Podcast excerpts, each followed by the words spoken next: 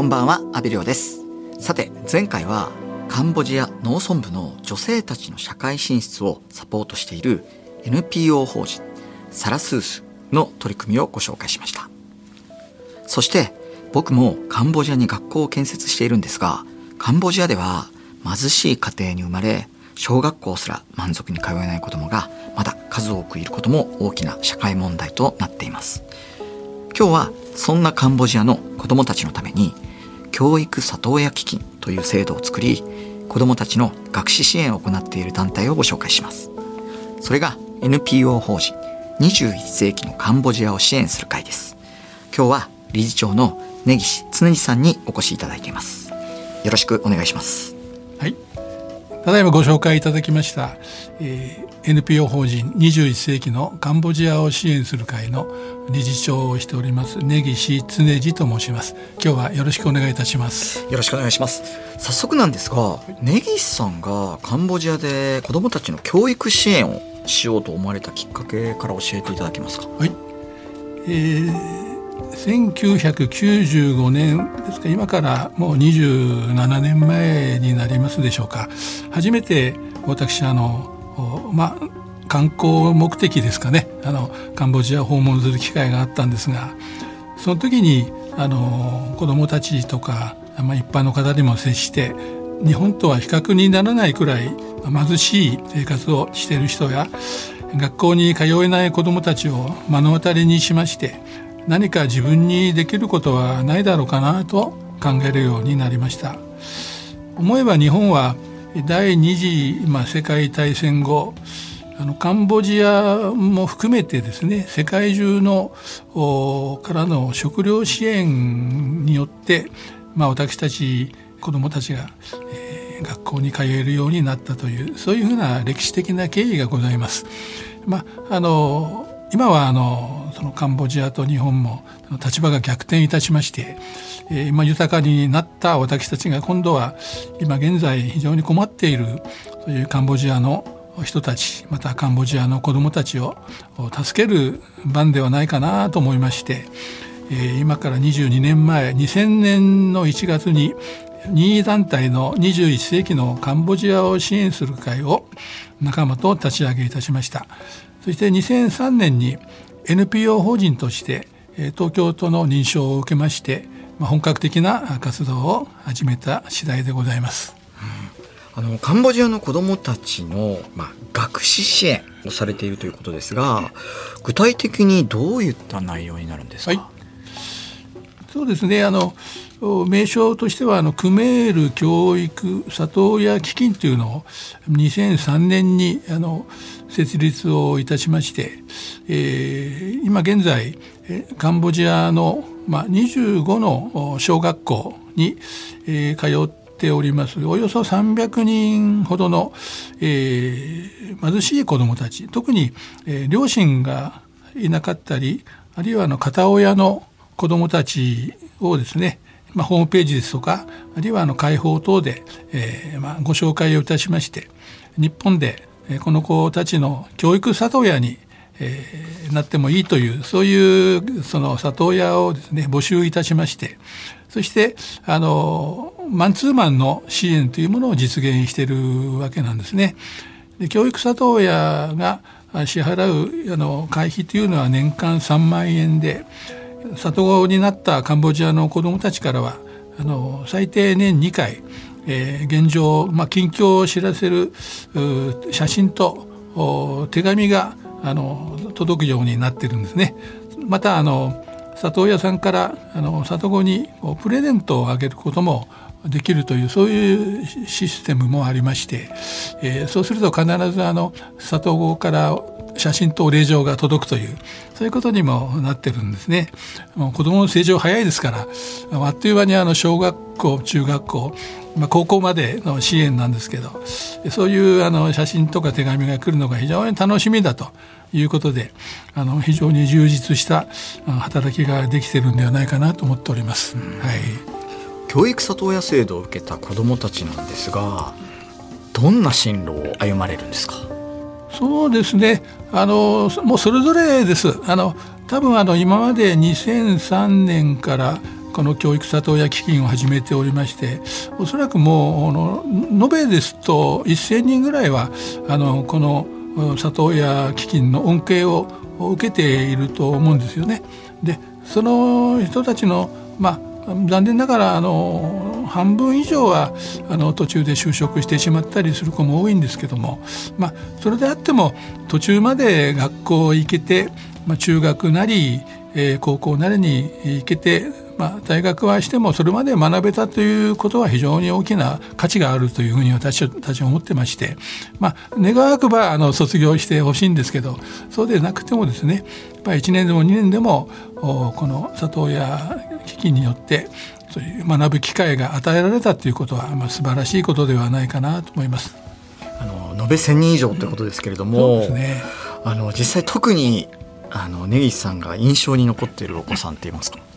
そうですね、まあ、日本では当たり前のことなんですけどまだあのカンボジアでは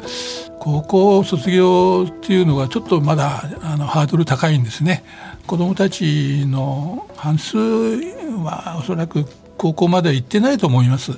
ましてやあの大学などはもうまだまだあのハードルが高くてこの里親制度をこう始めてから、まあ、あの非常にあの優秀なあの子どもたちもおりましてですねあの大学卒業した子どもももう何人もいるんですね。この間もあの僕あの、えー、現地に行ってきましたけどあの女の子で今大学4年の女の子が会ってきましてね。その子はあの昼間働いて夜の大学行ってましたけどあのもう少しで卒業して卒業したら何かあのそういう、会社に就職するんだって言ってましたですけどね。そういうのを聞くと本当にこの制度をやり始めてよかったなというふうに思うわけなんですけどね。はい、FM93 AM1242 日本放送。安倍亮の NGO 世界一周。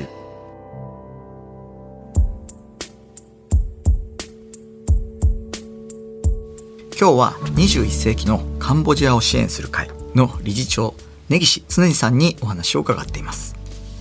2009年から2020年までは親がいなかったり親の病気や出稼ぎなどにより親戚の家で暮らす子どもたちを受け入れる夢ホームを運営されていたということなんですがこちらはどういった施設だったんですか、はい、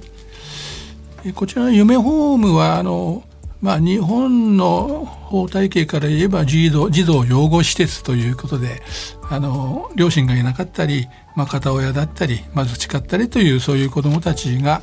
えーまあ、あのスタッフと一緒に暮らしまして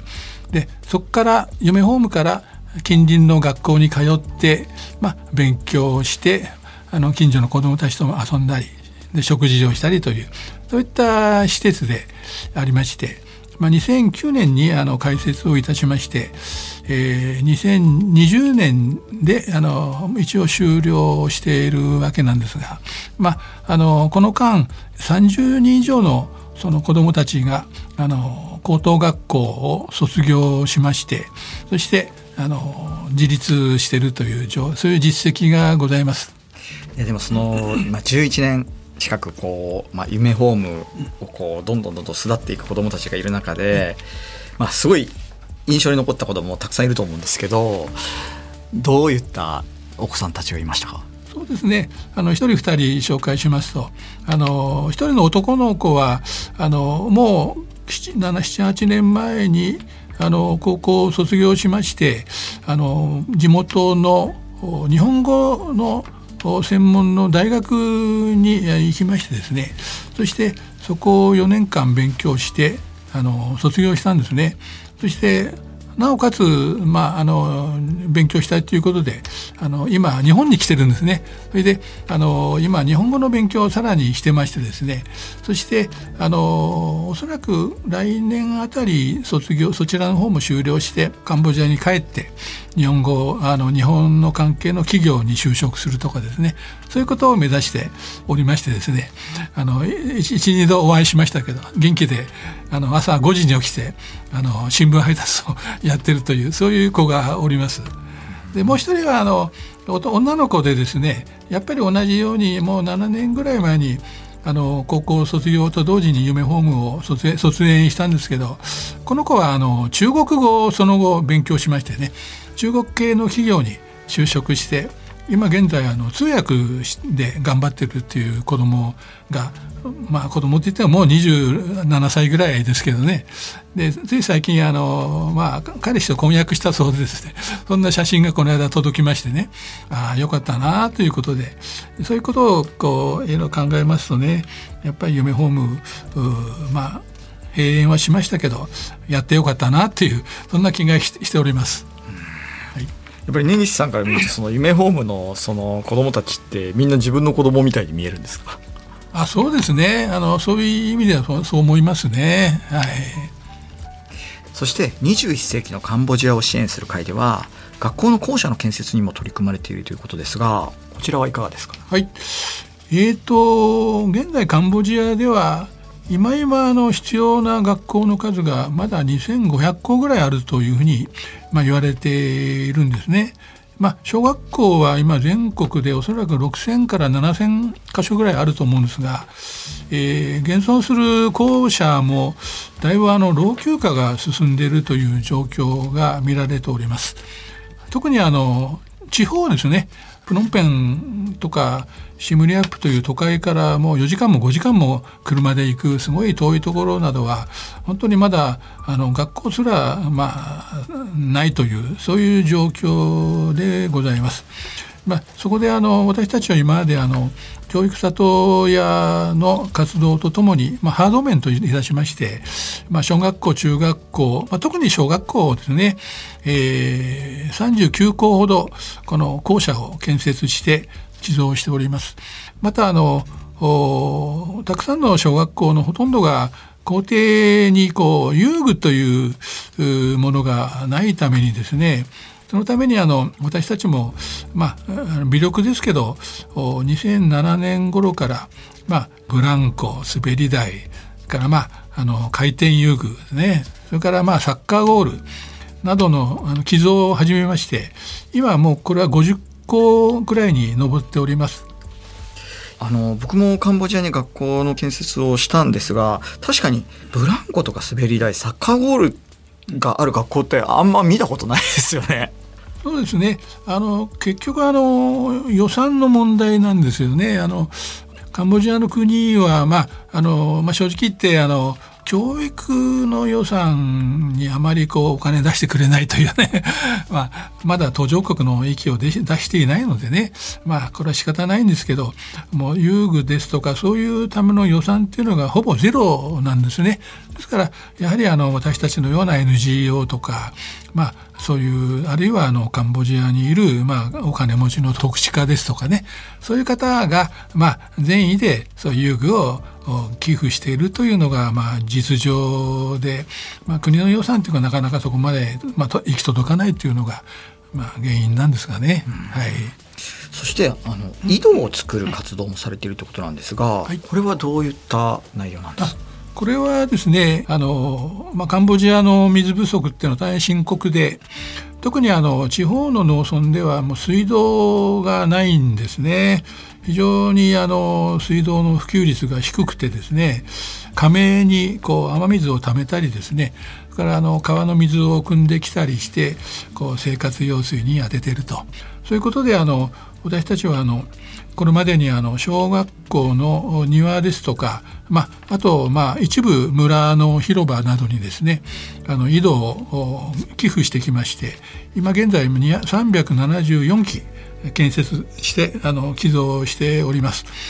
こうしたためにあの多くの子どもたちがですね水汲みとかですねそういうためにあの労力を割いておりましたけどそういったものの労働から解放されまして、まあ、その分あの勉強にこう力を入れることができてるんではないかなと思って、まあ、そういう意味でまあ教育の一環でもありますけどそういう地域の方と子どもたちと、まあ、両面でこの移動っていうような活躍してるかなと思います。やっぱり一つ井戸ができるだけでその地域ってすごくこう変わるんですか？そうですね。はいそう思います。まさにこのまあ潤いのそういう生活ができるというそういうふうに貢献できるんではないかなと思います。まさに現地の子どもたちに寄り添った活動をされているんですが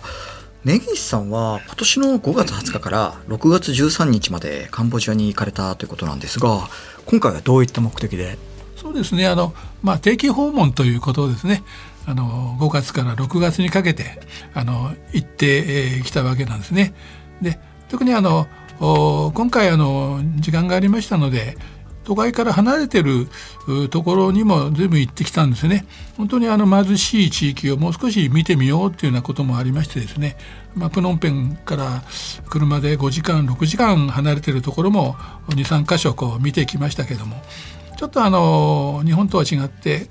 都会と地域の格差が非常にこうちょっと激しくなってきてるかなっていうそういうのを非常にこう感じましたので私たちはさらにこれからそういう地方へ足を伸ばして支援の必要なところをですねこうカバーしていこうかなっていうふうに思っております。まあ、そんなことであの長年にわたるカンボジアへの支援活動を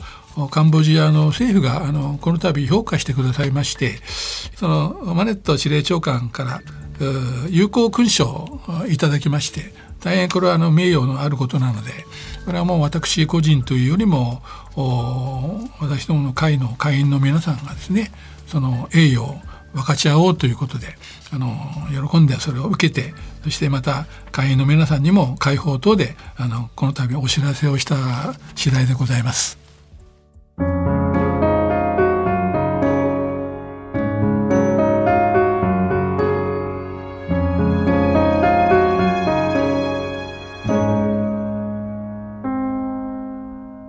東京有楽町にある日本放送からお届けした安倍亮の NGO 世界一周。そろそろお別れの時間です。今日は NPO 法人21世紀のカンボジアを支援する会の理事長根岸常次さんにお話を伺いました。最後にカンボジアで貧しい子どもたちに教育を届け続ける根岸さんからラジオの前の皆さんにメッセージをお願いします。はい。まあの健康でいるうちはですねまだまだもう少しあの頑張ろうかなというそんな思いで、えー、やっておりますので是非あの応援をしていただければありがたいなと思います。特にあの私たちのその教育里親基金はあのマンツーマンで支援するっていうのがあの基本でありまして本当に具体的にどこどこの村のどこどこの学校の誰々さんというその子どもと直接こう触れ合ったり支援をしたり交流するということができるそういう制度で非常にあの里親さんたちは喜んでいるわけなんですよね。ですからそういう子どもの成長をですね是非こう見守っていただければありがたいなと思っております。根岸さん貴重なお話ありがとうございました。こちらこそありがとうございました。またこれからもよろしくお願いいたします。NPO 法人21世紀のカンボジアを支援する会の活動についてまた教育里親に興味があるという方も公式ホームページをチェックしてください。ここまでのお相手は阿部亮でした。